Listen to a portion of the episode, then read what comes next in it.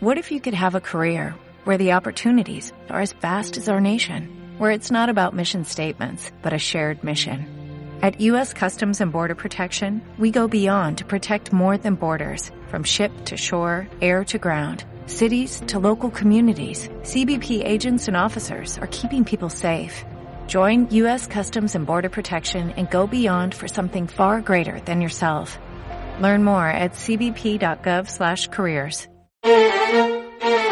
Radio UP, transmitiendo la vida, cultura y valores de la Universidad Panamericana desde la Ciudad de México. Radio UP, transmite tu vida. Somos parte de una misma historia. Nuestros caminos fluyen a través de la palabra. En un mismo espacio, fortaleciendo nuestra diversidad mediante el intercambio de ideas, opiniones y conocimientos. Radio UP y el Sistema de Radiodifusoras Culturales Indigenistas de la CDI presenta su programa Encuentros. Encuentros. La voz que llega lejos para acercarse a tus oídos. ¿Qué tal amigos? ¿Cómo están? Los saludamos con mucho gusto desde otra emisión de Encuentros, la voz que llega lejos para acercarse a tus oídos. Yo soy Rubén Martínez y me acompañan Sandra Anchondo y Marta de Aro para platicar un poco sobre la cultura totonaca. Sandra, ¿cómo estás? Hola Rubén, hola Marta. Pues muy bien, lista para hablar de esta cultura tan interesante. Un saludo a quienes nos están escuchando. Hola Marta, ¿cómo estás? ¿Qué tal Rubén, Sandra? Me da mucho gusto darle la bienvenida a nuestro auditorio, esperando que les guste el programa de hoy. Como dicen, vamos a hablar del pueblo totonaco. Así es, en este programa tendremos la oportunidad de acercarnos a este maravilloso pueblo y conoceremos sus colores, sus danzas y otras de sus tradiciones. Hablaremos, por ejemplo, sobre los voladores de Papantla y el simbolismo que hay detrás de esta ceremonia tan conocida. Tendremos un encuentro muy interesante, Rubén, Marta. Vamos a escuchar una entrevista que preparamos con Héctor de Llano, especialista en etnomusicología. Él nos va a hablar específicamente del papel de la música en el ritual de los voladores de Papantla. Además, contaremos con la participación y la música de Juan Sant, rapero totonaco originario de Pantepec, Puebla. Tendremos también una entrevista con Manuel Espinosa Zainos, quien es un reconocido poeta totonaco, eh, muy reconocido internacionalmente. Pues, ¿qué les parece si damos inicio a esta misión tan interesante para conocer el pueblo totonaco?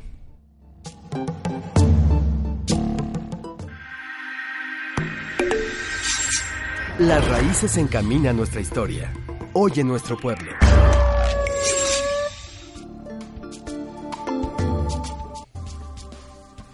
Fíjese que la palabra totonaco, eh, que da nombre a esta cultura, se compone de dos partes. Tutu, que significa tres, y Naku, que significa corazón. De acuerdo con la tradición, podríamos decir que el origen de todo proviene de los tres corazones que dan vida al pueblo totonaca, es decir, sus tres principales centros ceremoniales, Tajín, Zempoala y Yowalichan. Así es. Hoy en día, Marta, ellos y ellas habitan territorios de Puebla, Hidalgo y Veracruz, en la región conocida como Totonacapan. Y se cuentan aproximadamente 250 mil mexicanos que hablan esta lengua como su idioma materno. La región de Totonacapan va desde la Sierra Madre Oriental hasta el Golfo de México y cuenta con una zona montañosa muy amplia de clima templado llena de encinos y pinos en la Sierra Norte de Puebla. También tiene regiones de clima cálido con muchas lluvias en verano en la zona veracruzana de Papantla. Estas diferencias, incluso climáticas, explican la diversidad de costumbres y la riqueza de las distintas zonas totonacas. Sin embargo, un rasgo que los une es el hecho de que las variantes de sus lenguas están fuertemente emparentadas y los totonacos pueden entenderse entre sí. Sí, a pesar de que esta lengua cuenta con siete variantes lingüísticas, cinco de las cuales se encuentran presentes en el estado de Veracruz, según nos indica el INALI Rubén. Es necesario destacar que hay municipios que tienen un escaso número de hablantes y que en estos lugares la lengua se encuentra en peligro de extinción.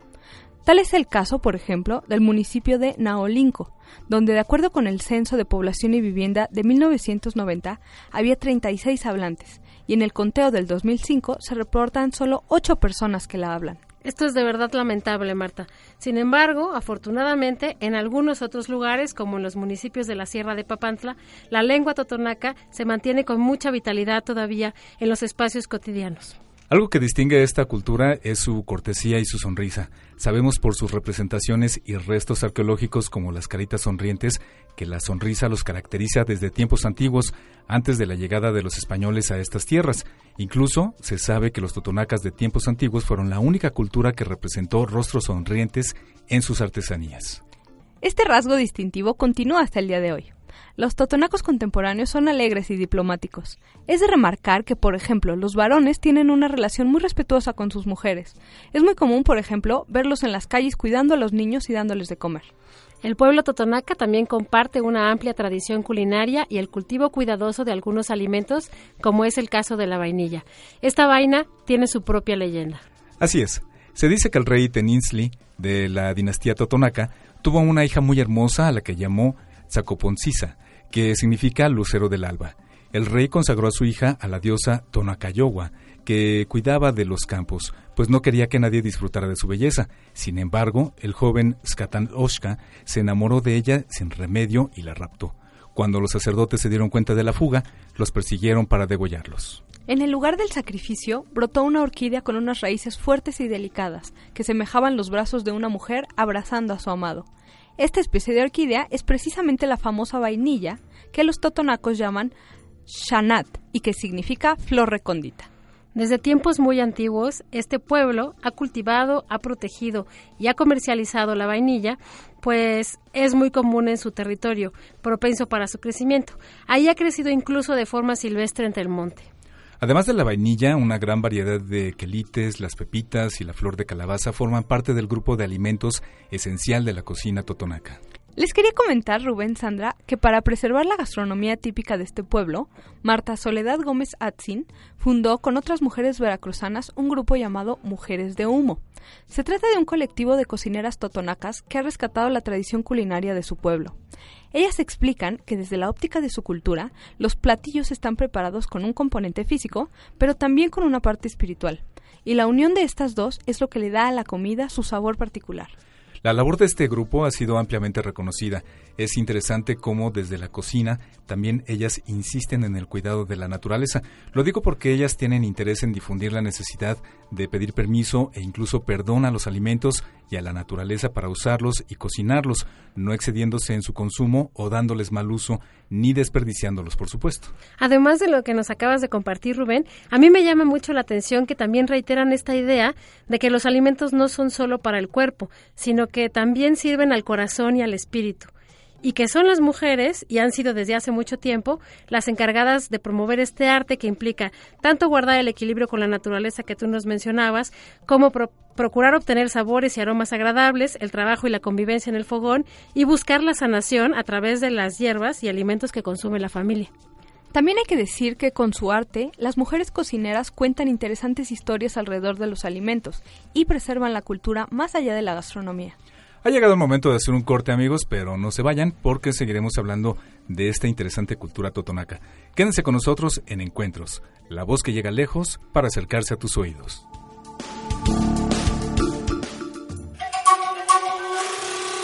Caminos abiertos por palabras.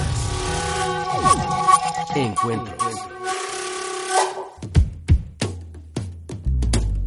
La política no es tan aburrida como parece. Acompaña a Enrique Siqueiros y Víctor Hernández con lo mejor del entorno político actual en Politeya, todos los jueves de 11 a 12. Politeya, política sin hueso.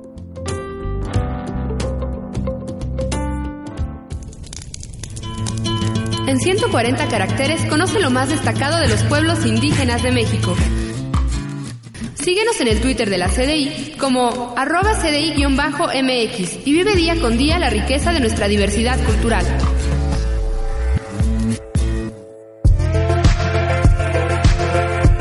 Escucha Wrap It Up, el lado indie del cine. Todos los viernes de 4 a 5 de la tarde. Solo por Radio UP. Transmite tu vida.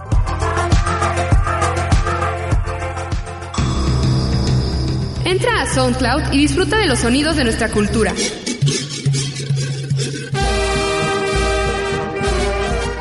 Solo búscanos como Diagonal CDI-MX y podrás escuchar programas, música, cursos y más.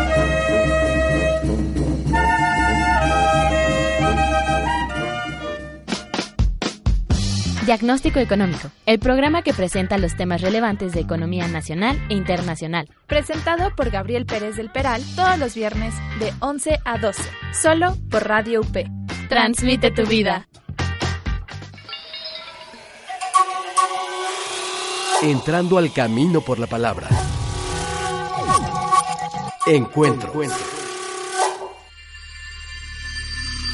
Escucha, imagina, siente, vive nuestras tradiciones.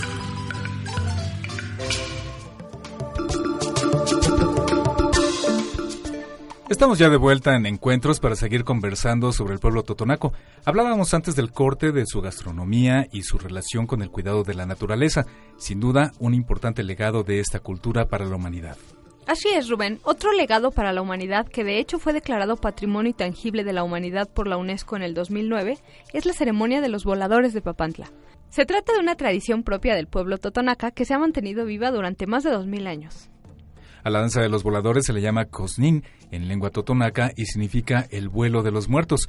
En este vistoso ritual los voladores realizan un saludo al sol y piden que haya suficiente lluvia para las cosechas. Quienes hayan visto, eh, quienes hayan tenido la oportunidad de verlo, no nos dejarán mentir, es espectacular, ¿no? Es un ritual muy interesante y muy complejo.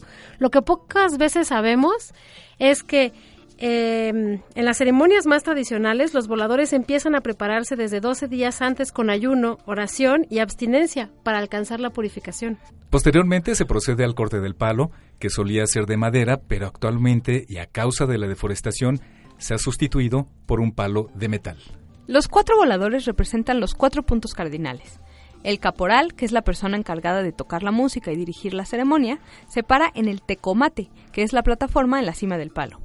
Su posición simboliza la quinta dirección, que es el centro de la Tierra. El vuelo representa sobre todo la caída de la lluvia, pero además los voladores son una especie de mensajeros, pues en el rito piden también que haya una buena cosecha, que las semillas tengan buenos frutos, que la tierra quede purificada. En general, se puede decir que es una ceremonia dedicada a la fertilidad. Antiguamente las mujeres no podían participar de la ceremonia de los voladores, porque se creía que si ellas tocaban el palo, este se podía secar. Sin embargo, esto ha cambiado durante los últimos años y ya existen colectivos de mujeres voladoras en Sosocolco, Veracruz y en Cuetzalan, Puebla. Para explicarnos un poco más sobre el sentido profundo de este ritual, tuvimos la oportunidad de entrevistar a Héctor López de Llano. Él es concertista de guitarra y especialista en etnomusicología autor del libro Los Voladores de Papantla, una mirada desde la etnomusicología. ¿Qué les parece si vamos a escucharla? Oye Héctor, cuéntanos, en tu experiencia, ¿qué nos podrías decir acerca del papel que juega la música en el rito del vuelo? Bien, pues eh, mira, el papel que juega la música en el, en el rito de los voladores, como se le conoce, pues junto con la danza, que yo lo, lo interpreto como un todo, la danza y la música, pues es un papel central y fundamental en el rito, porque eh, por muy sencillo que parezca, sin música pues no hay danza y tampoco ritual, ¿no? En el contexto religioso, así como en el contexto turístico, la práctica pues simplemente no es concebida sin música ni danza. Inclusive por eso también es conocida como la danza ritual de los voladores, ¿no? No necesariamente el rito del palo volador o de los voladores, sino se le conoce, se le conoce particularmente como la danza ritual de los voladores. Y pues en cada grupo de, voladores eh, todos participan como danzantes y particularmente siempre hay uno que es, eh, digamos, como el eje del grupo y precisamente es el músico, el llamado caporal, que es la, el danzante que toca con su flauta y tambor los sones de volador. Estos sones de volador son piezas musicales empleadas en la práctica que se tocan y se danzan por el eh, músico danzante, que también es llamado caporal, eh, mientras los otros danzantes, pues los danzan, ¿no? Lo, van siguiendo. Eh, ah, nos daremos cuenta que en este proceso ritual, el caporal es el especialista ritual de, de la ceremonia, ¿no? De alguna manera es el que va guiando a los danzantes durante el proceso ceremonial y también como es el que es el encargado de la música, mm, yo me di cuenta que a través de diversas señales sonoras va, digamos, determinando ¿no? las evoluciones coreográficas y dancísticas de los danzantes. Lo que nosotros conocemos, eh, Héctor, desde el turismo eh, que hacen los voladores de Papantla es diferente a lo que tú nos estás contando, ¿verdad? eh, la ceremonia ritual tradicional, digamos, es distinta. ¿Cómo ha influido el turismo en todo esto? Pues el, turismo influyó desde hace varias décadas ya. Yo, según las entrevistas que realicé con los danzantes en la región de, del Totonacapan, eh, aproximadamente desde la década de 1940, ellos llevan a cabo una representación de una sección del proceso ceremonial en, el, en, el, contexto turístico, digamos, como un trabajo, ¿no? Entonces, lo que nosotros podemos observar en el contexto turístico es, de alguna manera, una simplificación, una reducción de un proceso ceremonial que es muy amplio y complejo, ¿no? En, el contexto ritual de, de las localidades, eh, el proceso ceremonial puede llevar más de 30 días en lo que se hace a cabo una una se va a buscar el palo volador al monte, se selecciona, se corta, se traslada, se arregla, se levanta, llega el día de la fiesta en el cual tiene lugar el proceso ceremonial y posteriormente hay otro proceso de ascesis donde también se reflexiona en torno a la práctica. Entonces son 30, 31 días de, digamos, de proceso ceremonial y en el contexto turístico pues lo hemos reducido solamente a la parte que yo he denominado para fines de análisis lo que es el rito del vuelo, que consiste en cuatro piezas que los cantantes tocan eh, debajo del palo volador, el son del perdón, suben todos al palo volador, tocan el son de los cuatro puntos cardinales, eh, después el caporal se levanta y toca el son de la invocación y por último el son del vuelo en el cual descienden, que es digamos la parte como que se nos puede quedar más fijada en el imaginario a los que lo hemos apreciado en el contexto turístico. ¿Y en tu experiencia en campo, este ritual, digamos, largo, más complejo, se mantiene en algunos lugares? Fíjate que es muy interesante cómo en realidad no. Se mantiene en la memoria colectiva. Esto es un asunto un poco más complejo porque tiene que ver con pedacerías, ¿no?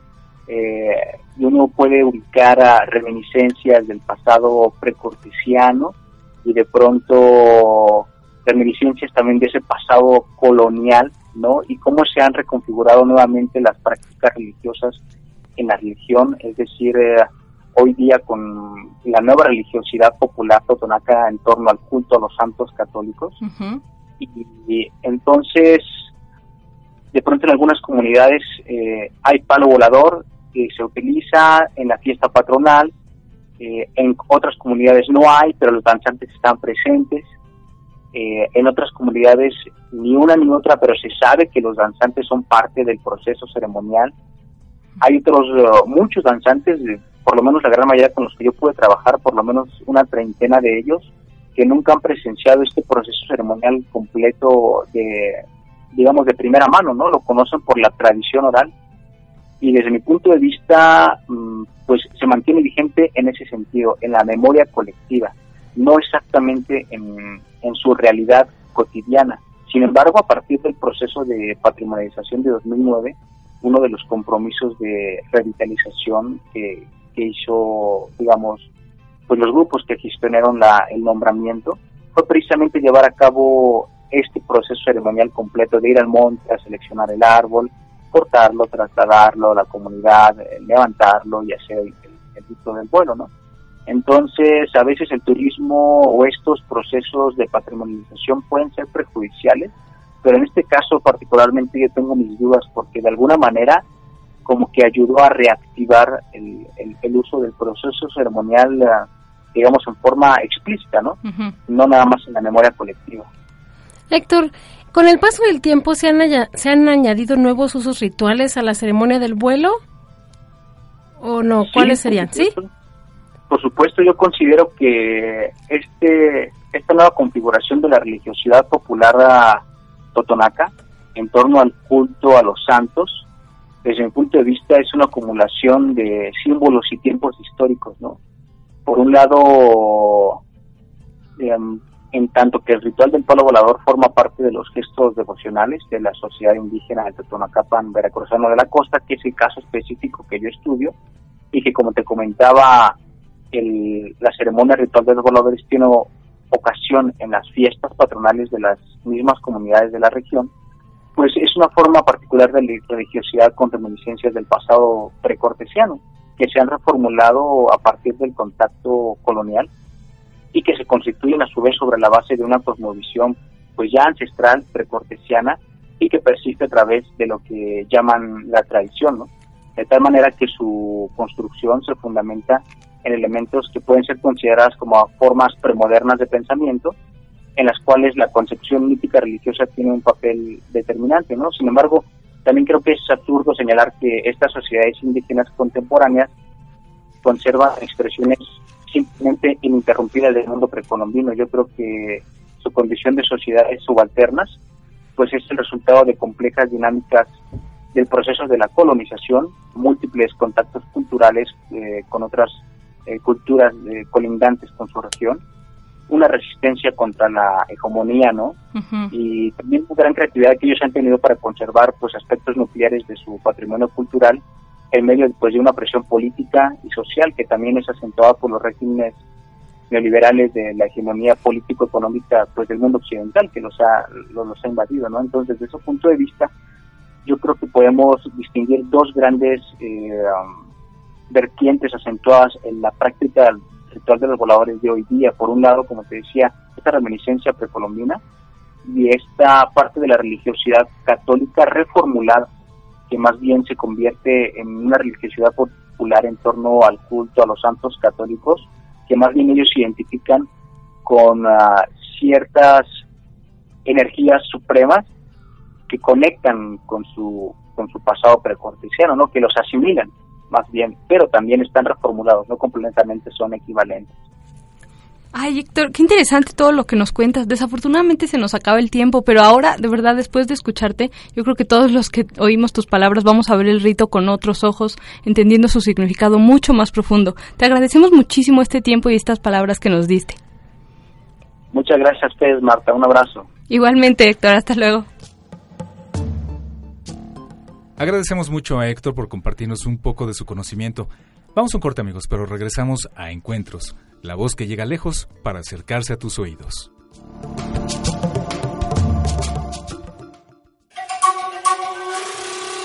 Caminos abiertos por palabras. Encuentros.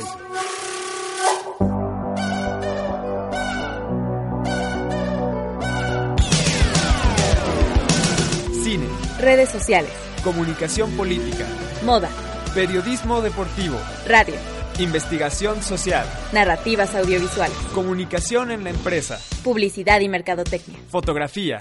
Reporterismo. Muchas áreas, una carrera con las mejores bases. Comunicación UP. Atrévete a exigirte.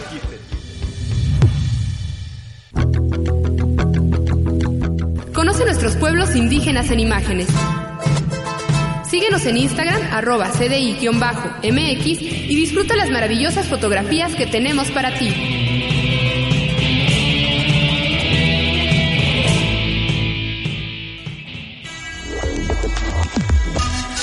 Danos me gusta en la página de Facebook, Diagonal CDIMEX, Diagonal CDIMEX. Y no te pierdas ninguno de nuestros eventos y convocatorias. Comparte la grandeza de la cultura nacional.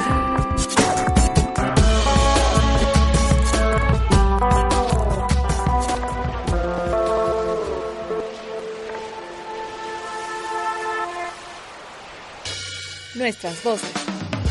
Nuestras ideas. Nuestra comunicación. Nuestra carrera. Licenciatura en comunicación. Comunicación UP. Atrévete a exigirte. De norte a sur, a través del sistema de radiodifusoras culturales indigenistas, escuchas Aquí estamos. Entrando al camino por la palabra. Encuentro. Abre tus sentidos. Celebraciones, cantos, bailes y más.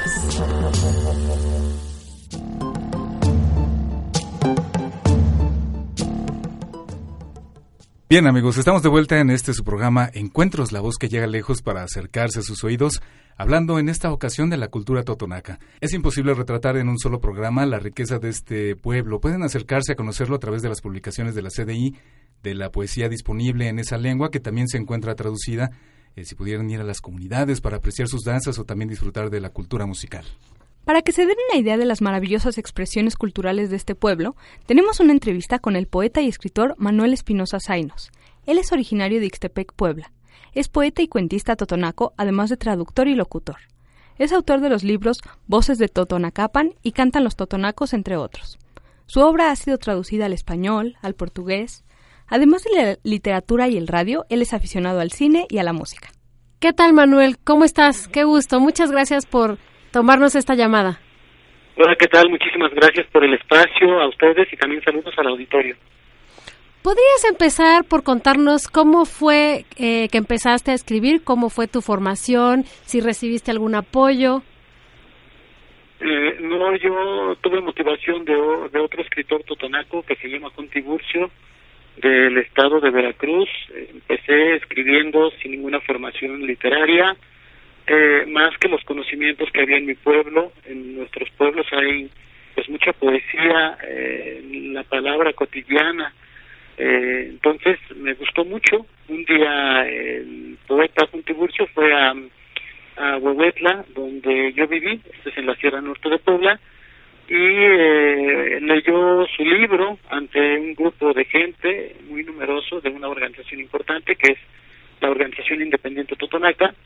Entonces me llamó mucho la atención y me gustó y fue así como empecé a escribir también porque en ese entonces ya fue justamente también cuando yo aprendí a escribir y leer en mi lengua, porque antes tampoco sabía eh, leer. Fui formado también en una escuela donde se enseñaba solamente el español y empecé a escribir algunos textos también en mi lengua y me gustó y, y le seguí, seguí escribiendo después. O sea que tú, tú empezaste a ser un escritor en tu lengua materna. Sí, empecé a escribir, bueno, como todos los chavos que estudian donde en una escuela que no enseñan su lengua materna, escribía yo en español muchas mm. cosas, algunos pequeños versos eh, que hacía en la escuela, lo que hacen los jóvenes de secundaria y bachillerato, que no escriben en su lengua, pues yo también lo hacía así. Después me di cuenta que eh, en mi lengua se podía escribir muchas cosas, porque yo no sabía que, que en Totonaco se podía escribir. La única literatura que yo conocía era la literatura que venía en los libros y por supuesto que no venía literatura totonaca. Y cuando yo escucho que hay poesía en Totonaco y luego escucho un hermano totonaco cantar en Totonaco que decía chale chale cuaniyan kakimashke minaku cantaba en Totonaco entonces a mí me gustó mucho la sonoridad de mi lengua sonaba y dije bueno pues esto también eh, nuestra lengua se puede hacer muchas cosas también Manuel platícanos por favor tienes algún autor totonaco favorito o de alguna otra comunidad indígena eh, que haya sido tu influencia? Pues es que hay muchos autores que me gustan mucho. En un Tiburcio les comentaba que es autor totonaco y fue de quien pues me motivó. Él de alguna manera abrió paso eh, para hacer literatura en nuestra lengua materna, eh, para que los otros también nosotros escribiéramos eh, no hay mucho mucho poeta, muchos escritores en mi idioma.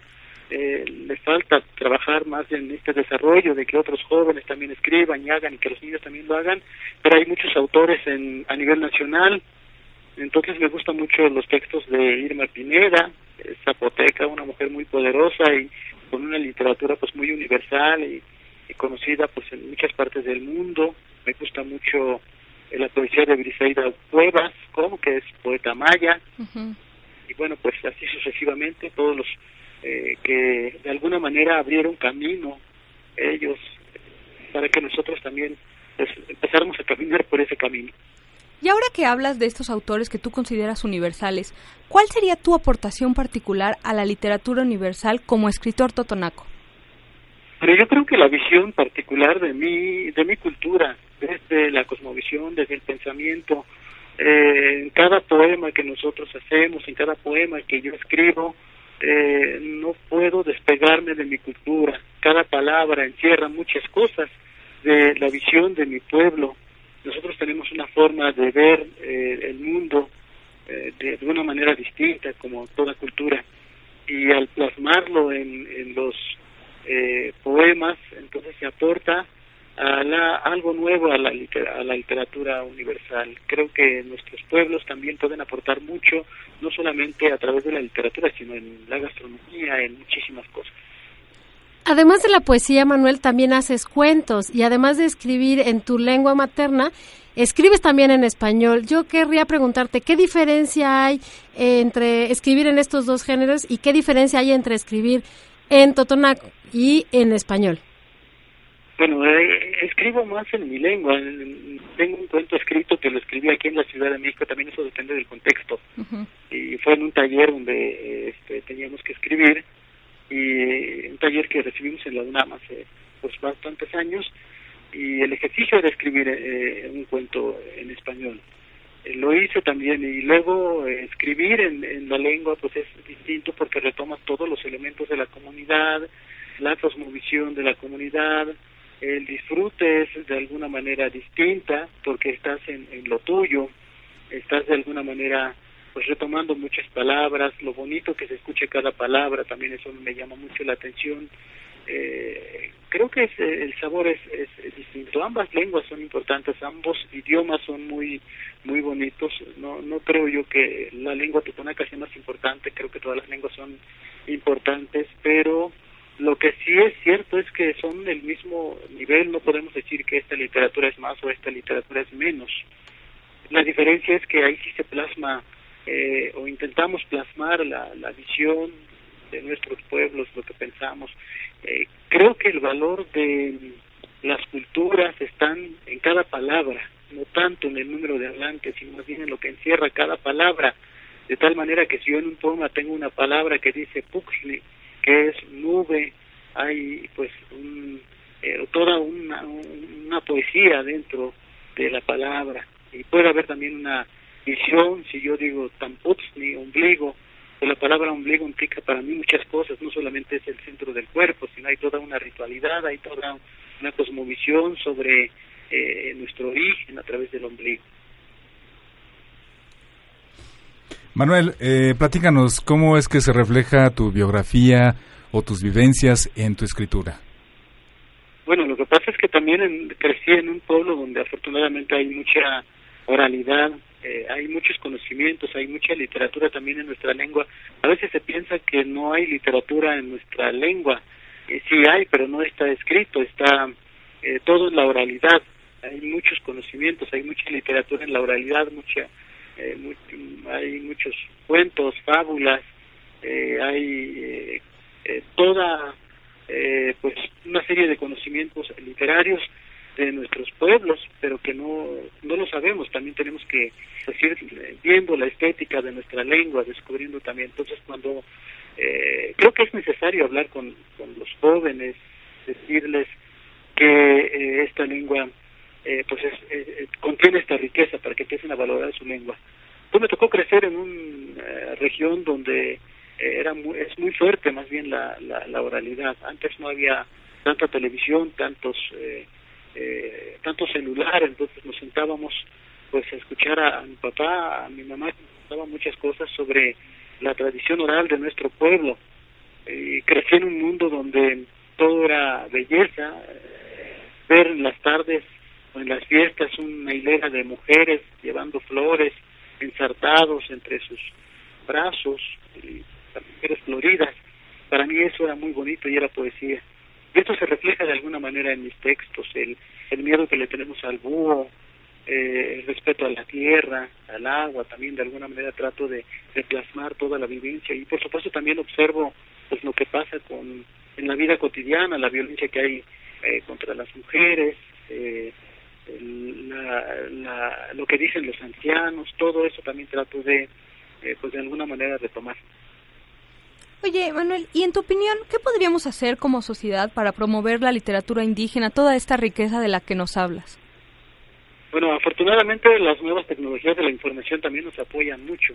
Eh, de alguna manera nos van conociendo poco a poco porque hay pues también muchas muchos medios de comunicación, hay ahora todo está en internet, hay revistas electrónicas, hay eh, y poco a poco la SEP también hay instancias importantes como la SEP que van retomando también nuestra literatura y creo que es importante que la gente que no conoce aún lo que estamos haciendo que se acerque también los mismos libros de la Comisión Nacional para el Desarrollo de los Pueblos Indígenas sacó un, una colección muy importante de poesía indígena y pues que se metan a la página de internet de la CDI y encuentren los libros de poesía. Son cinco libros que se publicaron hace algunos años. Es una manera de acercar a la literatura. Además, estos libros se pueden bajar de manera gratuita para acercarse a la poesía y pueden tener pues ese libro. Ahí vienen varios poetas, en el caso mío, con un libro que se llama Cantan los Totonacos. Viene también la poesía de Irma Pineda, de Briseida Cuevas, viene eh, Esteban Ríos, entonces venimos pues varios eh, que escribimos en esta en nuestra lengua y una la UNAM también ha impulsado mucho trabajo sobre la literatura indígena y toda una plataforma que se llama Descarga Cultura UNAM donde vienen las lenguas de México. Ahí también pueden escuchar mi poesía y la poesía de muchos autores indígenas mexicanos. Pues qué les pareció chicas la entrevista con Manuel Espinosa Zainos este autor eh, pues del estado de Puebla la verdad muy interesante muy agradable la presencia de Manuel en el programa Sí, todo lo que dijo me pareció interesante, pero me gustaría rescatar esta idea de que la cultura, su cultura totonaca y las culturas indígenas en general están en las palabras, no en el número de hablantes. Decíamos antes que hay municipios que tienen muy pocos hablantes y Manuel nos deja muy claro cómo eso no significa que la cultura en sí se esté perdiendo porque se queda plasmada en las obras, en las palabras, en la poesía, en la literatura. Y esto hace que sea muy importante pues que queden eh, registros de las lenguas, ¿no? Una labor importante que está haciendo el INALI, la CDI, etcétera. Y ojalá podamos apreciar y apoyar mejor el resto de la sociedad. A mí también me gustaría decir que, pues es algo que no nos dijo Manuel, pero que sabemos que es un hombre muy culto, que ha leído a autores internacionalmente reconocidos, no sé, Saramago, Rulfo, Vargas Llosa, y además a poetas indígenas de varias culturas. Es un hombre que se ha nutrido también de la literatura, además de sus vivencias personales. Así es como, como bien dicen, eh, se nota eh, esta autogestión de, de conocer más, de aprender más de otros autores, no solamente de su cultura, sino de otras mismas. Y a mí hay una parte que me llamó mucho la atención y que me gustó mucho de lo que dijo Manuel, que es esta parte de la oralidad, que todo lo que para él estaba alrededor desde pequeño, eh, pues era, era parte de, era, era necesario plasmarlo como una, como una poesía. Todo alrededor de él, todo era un, eh, todo podría formar parte de un, de un poema. Entonces, él lo está reflejando eh, pues completamente en sus escritos. Sí, no solo la oralidad, sino también, Rubén, eh, todas las como las impresiones visuales que le dejó su comunidad, ¿no? Esto que cuenta de las mujeres cargando flores, que en sí mismas eran un poema, a mí me gustó mucho también. Sí, él mismo explica que no tuvo una formación sistemática como tal, pero sin embargo, hablando con él, leyendo sus, sus textos, uno se da cuenta de cómo él supo encontrar poesía en las cosas cotidianas, ¿no? Lo que no tal vez no tuvo como un conocimiento escolar, lo subsanó con un conocimiento de la vida cotidiana, de la sonoridad de su lengua, de la belleza de las eh, visiones que él tenía en su pueblo. Todo eso hace que su obra sea mucho más rica. Luego se encuentra con poetas en lengua indígena, esto lo inspira y después de este, de este encuentro, se vuelve un autodidacta y se pone a beber de la literatura también, ¿no? A mí me gusta también pensar que lo que él hace no es expresión nada más de su propia visión personal, sino de toda la cultura y esto lo, lo dice lo dice varias veces, ¿no? Sí, claro. Y aunque sea expresión de toda su cultura, también le da un toque personal, que es justamente lo que no se puede encontrar en otro autor. Por eso hay que leer la obra de Manuel eh, y no perderla, ¿no? Para invitarlos a conocer justamente esta obra de Manuel Espinosa Zainos, ¿qué les parece si escuchamos uno de sus poemas, Muere mi rostro? Muere mi rostro, mueren los ríos, mueren las estrellas, mueren mis ojos, mueren mis manos, muere mi rostro, muere mi oído, muere mi olfato, muere mi sombra, muere mi silencio Muere mi ruido, muere la luna, muere el dolor, muere mi muerte y mi canto, mi canto, mi canto no morirá jamás. Además de la belleza de este poema, notemos también cómo para el autor las palabras de su canto tienen una naturaleza distinta que las hace perdurar en la memoria de su pueblo a pesar del paso del tiempo.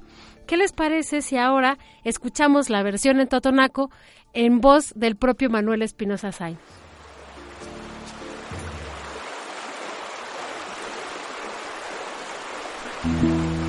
Ni kaltuchoko liqoystako liqoyki laqastapu. Ni makanin. Niki lakan nikin ni nikin kinkan نيكي مستلق ni سلاق في وقت ni kimakasana ni papa. Ni takatsanahwa ni kilinin chu kintatlin kintatlin kintatlin ñakxniku kitenel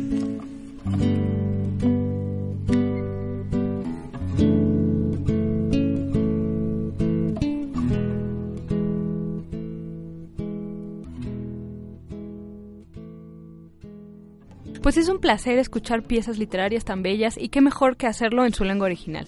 Otra de las expresiones culturales de la cultura totonaca es la música que los jóvenes están realizando hoy en día y que mezcla ritmos nuevos con expresiones culturales más tradicionales. Un ejemplo de esto que mencionas, Rubén, es Juan Sant. Él es rapero originario de Puebla, quien utiliza tanto el español como su lengua, el totonaco, para expresarse y crear música. ¿Qué les parece, Rubén, Marta, si escuchamos la entrevista que preparamos con él? Continuamos con este programa que es Encuentros, la voz que llega lejos para acercarse a tus oídos. Y esta tarde, pues tenemos una entrevista con Juan Sant. Él, pues es un músico ya muy dedicado a la música, a hacer hip hop, música muy, muy actual. Y pues Juan Sant, él eh, viene de Puebla, él está esta tarde con nosotros en esta entrevista. Juan, buenas tardes, ¿cómo estás? Muy bien, buenas tardes. Mil gracias por esta entrevista. Gracias a ti. Eh, platícanos, por favor, bueno, pues estás eh, inmerso en la música, particularmente en el hip hop. Platícanos cómo entraste en contacto con la música, Juan. Bien, todo, todo sucedió cuando mm, yo migré a la ciudad. Yo, como lo comentaste, yo soy de la Sierra de Puebla y ya posteriormente migré a la Ciudad de México. Conocí lo que es la discriminación, eh, anduve un rato en las calles y en las calles fue que conocí lo que es la música, la música rap y ya me fui adentrando un poco a lo que es la cultura hip hop y estoy ahí ahora sí expresando lo que yo siento, mi sentir, mi descontento, lo que me gusta, cosas que siento. Oye Juan, ¿qué te motivó a hacer hip hop? El hecho de demostrar que pues estoy hecho de algo, ¿no? A pesar de la discriminación de la gente y todo eso, pues, es eso, demostrar que no porque seas un indígena no puedes hacer lo mismo que una persona de ciudad. Igual lo hago para que la gente de mi comunidad pues vea que podemos hacer grandes cosas. Oye Juan, así por la forma en que lo mencionas y lo reiteraste ya en, en ambas preguntas, en las primeras dos preguntas, la situación de discriminación eh, debe haber sido un motivo entonces muy fuerte para tú dedicarte a y tomar esta forma de expresión para mostrarlo a los demás, ¿cierto? Sí, sí, de hecho sí fue bastante, bastante difícil, ahora sí que adaptarnos incluso tratar de ser parte de, de la sociedad. Y Oye. fue por eso que tomamos la decisión de hacer ruido, de estar, estamos aquí y valemos algo. ¿Qué aspectos fueron eh, por los cuales te discriminaban? Eh, es decir, la vestimenta, la forma de hablar. Eh, ¿Tú cuál percibes que fueron los motivos por los cuales te discriminaban? Pues eso, verte, este, la vestimenta, pues ya saben de dónde eres, ¿no? Y luego te escuchan hablar, pues ya dejas en claro que sí eres un indígena. Y otra parte, pues es la, la experiencia laboral, ¿no? La experiencia de, conocer la ciudad, muchas cosas no sabes. Ellos lo notan y empiezan a discriminarte o se mofan de, de, tu, de tus manías, ¿no? O el tono en el que tienes en el que hablas, porque cada comunidad tiene pues su propio tono, su propio tono de hablar en lengua y ellos lo notan, uno cuando intenta hablar español pues intenta meter ese mismo tono, ¿no? Y pues ellos lo notan y se empieza así ahora sí que la discriminación. ¿Y tú eh, en ese momento a qué te dedicabas? Eh, mencionaste ahorita que a lo mejor es eh, algo de experiencia. ¿Estabas buscando algún trabajo o alguna cosa así? Sí, claro. uh, de, bueno, yo salí de allá porque buscaba un trabajo el cual me me diese la ayuda para yo poder ayudarle también a mis padres que están trabajando en el campo allá en, en el pueblo. ¿Cuántos años tenías en ese momento, Juan? Pues yo tenía 15. ¿Hace cuántos años fue? ¿En qué año fue, Juan? Pues yo llegué aquí por el año 2000. Actualmente, ¿cuántos años tienes entonces? Tengo 31. 31, ok. Oye, Juan, eh, eh, regresando un poquito al, tema de, de, la música, ¿qué elementos de la cultura totonaca crees que han influido en tus letras o en tu inspiración para hacer música? Pues yo siento que es la, la manera de sentir las cosas y transmitirlas, porque ya no es tanto tanto lo cultural, también es la lengua, y incluso la lengua ya es una cultura, ¿no? Y pues eso es lo que yo, yo trato de meter y meto ahora sí que cosas que me enseñaron mis padres, la lengua, que es lo que, va siempre adelante. ¿Cómo es que lo mezclas todo? ¿Cómo es que lo integras todo en, en tu música? Pues mira, yo al principio empecé escribiendo en español, porque pues no, jamás imaginé hacer esto que estoy haciendo, hacerlo en Totonaco. Pero el rap es competición, es una competición diaria contra otro en sí o contra alguien que, que escuchas y bueno, yo quiero ser mejor que él y este y pues lo intentas, hacerlo, intentas hacer una más mejores letras que él y ya cuando él te escucha quizás piense lo mismo, ¿no? Este, me está, este, está sobresaliendo más que yo, voy a tratar de hacerlo mejor que él y así sucesivamente esta cultura nos ha ayudado a crecer y pues yo buscaba algo en mí que fuera que me identificaran cuando escucharan ahora sí una de mis letras. Y fue lo que yo hice. Tengo la lengua porque no porque no lo introduzco. Y así fue como empecé a escribir este en lengua y ya este lo traducía en la, en la misma canción. Oye y ya de acuerdo a lo que nos platicabas de la situación de la discriminación pasó por tu cabeza en algún momento alguna especie de miedo o, autolimitante de no hacer eh, la música en lengua particularmente por la situación que habías vivido de discriminación en la Ciudad de México? Mm, pues mira, la, la cultura hip hop, este, eh, una vez que te adentras ahí, como que la misma cultura te va incitando a que seas distinto a los demás, a que cambies tu modo de pensar, tu modo de actuar y todo eso. Yo antes de que yo entrara en esto, este, yo no decía que hablaba en lengua, yo nada más decía que, pues, que era de cierta etnia, ¿no? De cierta esta comunidad, pero no pasaba de ahí, pero ya es, ya cuando me adentré a lo que es la cultura hip hop me ayudó a sentir ese, ese orgullo que yo necesitaba, esa valentía también de decir, yo soy indígena y hago esto y esto otro. Tus letras hablan de discriminación y racismo en la sociedad mexicana, en tu opinión, ¿a qué crees que se deban estos problemas sociales? A la desinformación, es el problema del mexicano, ¿no? Que siempre apoya pues a la gente extranjera o quiere ser como la gente extranjera y como en las imágenes, ¿no? De la gente mexicana, pues que adora mexicanas, pero a los que ya están muertos, porque a los vivos, pues nos, nos discriminan. Juan, ¿cuáles son las preocupaciones de los jóvenes indígenas como tú que hacen música hoy en día? Pues que nos den ese espacio y ese ese respeto y pues que no nos miren como algo raro, ¿no? Somos personas que están tratando de, de sobresalir a su modo porque cuando escuchan que haces rap en lengua o música en lengua, te ven como si fueras, no sé, un mono de circo, mira, raro, vamos a verlo.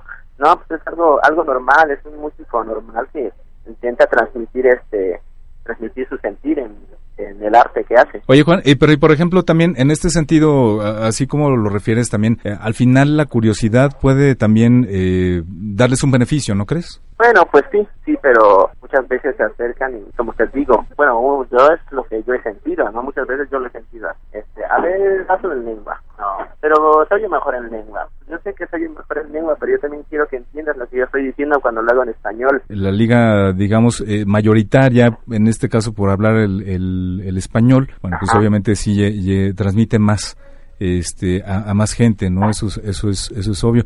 Y, y bueno y me imagino que por la forma en que lo platicas eh, bueno pues a lo mejor este sí la mayoría de la gente probablemente se acerca eh, como bien, eh, como decíamos por curiosidad, eh, sin embargo, no alcanza a ver un, un interés real, digamos, o profundo, exacto, Exacto, ándale, tocaste justamente con la palabra adecuada, no le dan ese interés real, sino que lo hacen solo como por morbo, ¿no? Tal vez una cosa, y tal vez me esté yo contestando yo solito, pero tal vez una cosa lleve a otra, particularmente la, que la gente se interesara y que tuviera difusión, tú crees obviamente que esto ayudaría a que creciera el movimiento, ¿cierto?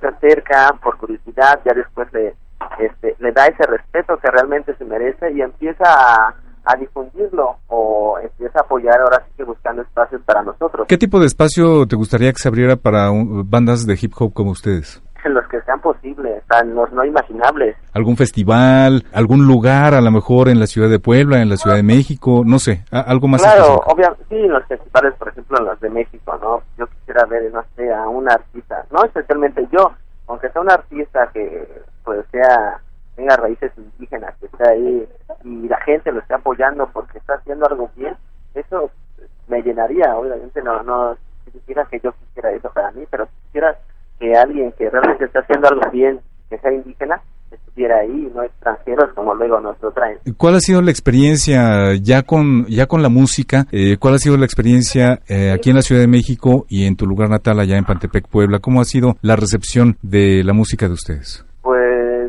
Por parte de la cultura hip hop y rap underground de la ciudad, pues todo todo muy bien, pues les llama la atención, les gusta, eh, pues nos hacen sentir ¿no? como especiales a la hora de cuando nosotros lo hacemos y empieza ese esa bulla de que les, apasiona escuchar lo que hacemos.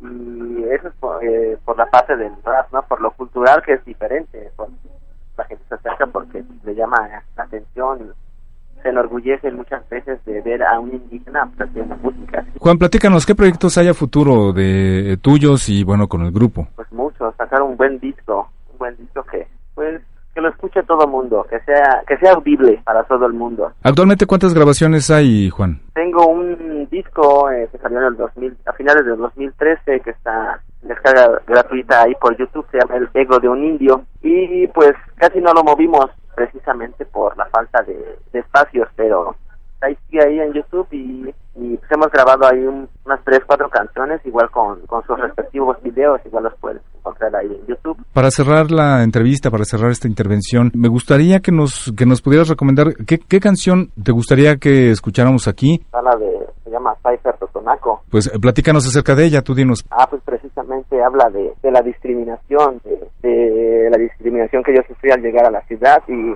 y pues, también medio comentan ahora sí que los cambios que, la cultura hip hop hicieron en mí, de tomar un libro, de cambiar mi modo de hablar.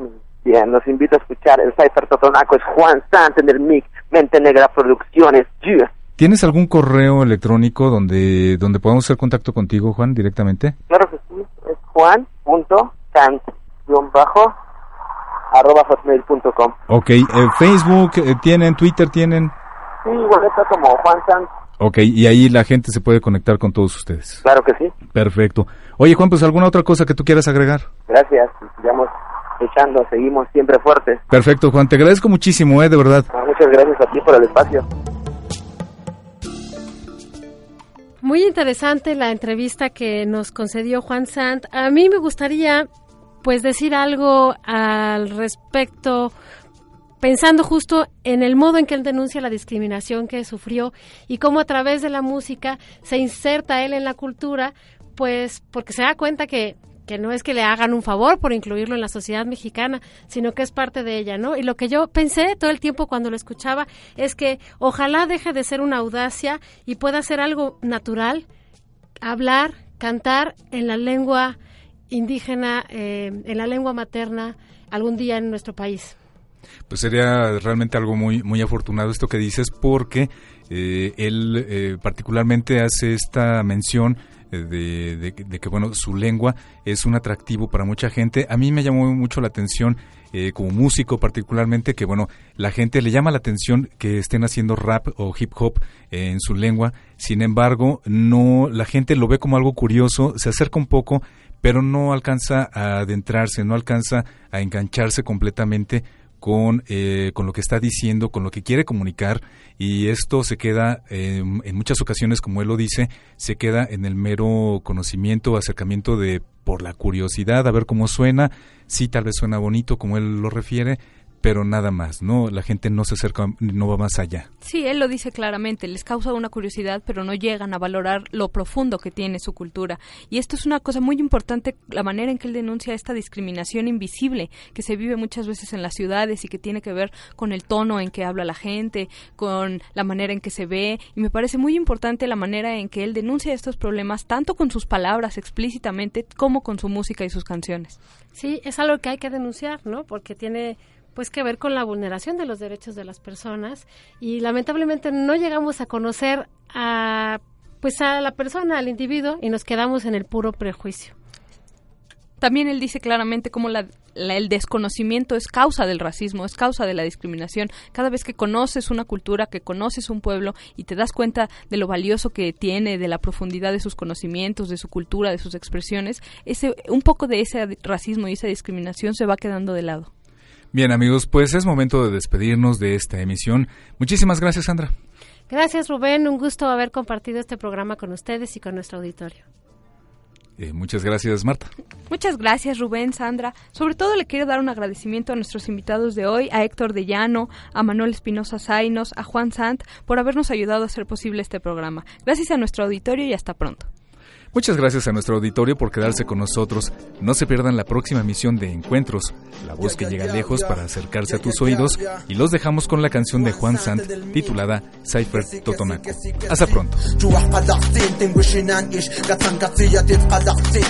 siwikin sa gwastun tatumaknis kadaktin Chuwah iktiin yashnak sanankin takashin Kadaktin chi iktiin yashnik daktin tin makansa shakin katsan katsin Kadaktin chi iktiin yashnik daktin tin makansa shakin katsan katsin Ah Makansa ashnik tashtus nakin chik Yatik chisna min kadak chikni guan di hiwag maknis Ashni katis Yatik osh katis Chinkatsan ashni shakin katsa daftin guan Katsan katis Sha iksa haku tuntumin Pero tashus ya shaksawan nakachikin Ikdakapasin tatatusni Drogas tumahat Yawaman takashin Ikstapalis kildushu Anan chinkitik chiwinan Ashik chipaswan Katawakatna Ansan tashtus kintapastakna Nakin akash kosi shaksan Ang wan pecador Anawan ingeniero de SFDK Qa e tërf më mbrëton aqe Qa kanë zonë tërf që pa të tërf Në jatë gam të djatë të këtë tërf lit Në këtë aqe shkurin Që wa tërf nën anë a i këtë Dukë të kwe Partin që pa gwan dhe që gwen Wa mam partin të wekin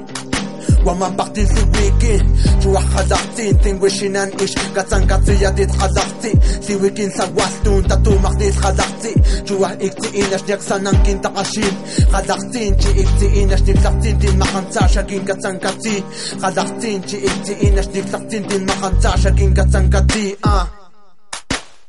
Hace tiempo que salí de casa y llegué a tu ciudad. El miedo lo asesine. Cuando supe y sentí el dolor de cuando te discriminan las malas personas. Quería ganar dinero, pero salí y caminé en las calles. Conocí peleas, drogas, mujeres y esta música. Cambié mi vestimenta y mi forma de hablar. Cuando tomé los libros, de ahí salió mi forma de pensar. En mis oídos solía sonar el pecador, también el ingeniero de SFDK. Quería escribir como ellos así, que tomé pluma, papel y escribí sobre nuestra gente. Ahora escribo y canto lo que vivo siempre, que toma el micro, este siempre fuerte. Ahora escribo y canto lo que vivo siempre, que toma el micro, este siempre fuerte. Siempre fuerte, yeah. Chuach kadakti, tingwishinan ish, katsang katsiyatit kadakti. Siwikin sa wastun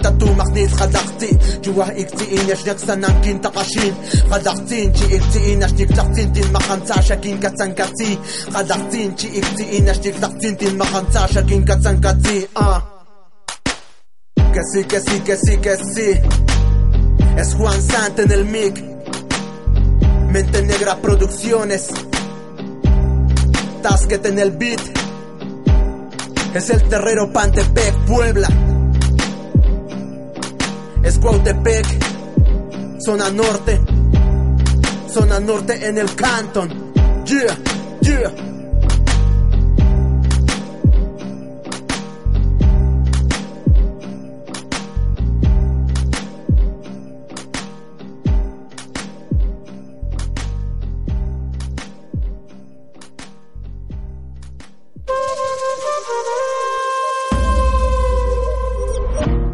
Parte de una misma historia. Nuestros caminos fluyen a través de la palabra, en un mismo espacio, fortaleciendo nuestra diversidad mediante el intercambio de ideas, opiniones y conocimientos. Radio UP y el Sistema de Radiodifusoras Culturales Indigenistas de la CDI presentó su programa, Encuentros. Encuentros. La voz que llega lejos para acercarse a tus oídos. Radio UP, transmitiendo la vida, cultura y valores de la Universidad Panamericana desde la Ciudad de México. Radio UP, transmite tu vida.